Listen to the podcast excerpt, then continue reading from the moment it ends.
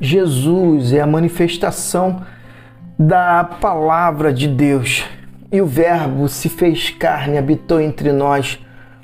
O Verbo andando, vivendo, comendo, bebendo. Deus se expressando no contexto corpóreo. Isso é top demais, isso é tremendo, isso é único.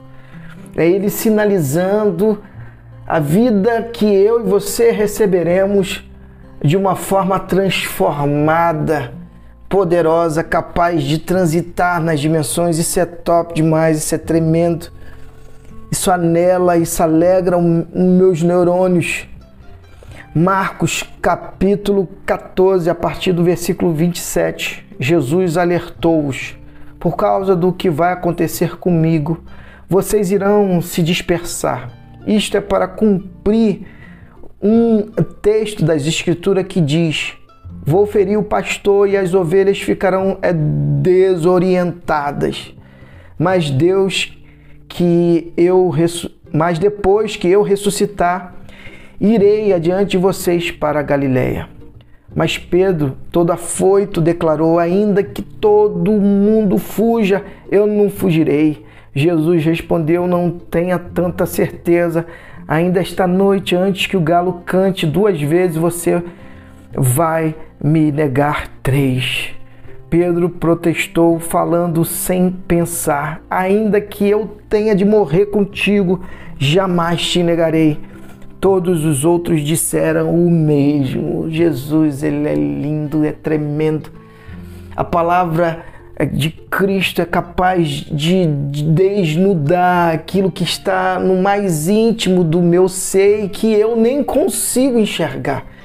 Jesus já sabia o que iria acontecer com cada um deles, quais seriam as atitudes, quais seriam os comportamentos.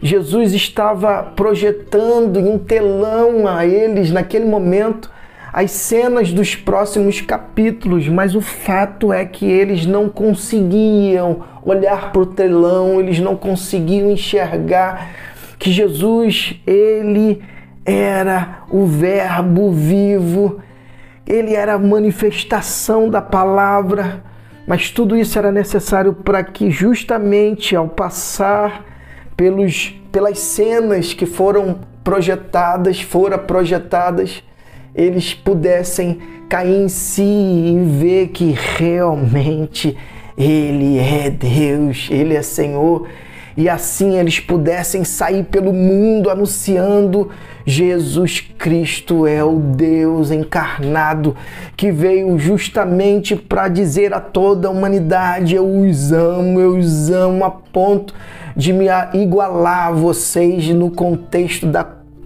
corpora sendo corporal como vocês, mas o fato é que eles não é, compreenderam naquele momento a linguagem do amor.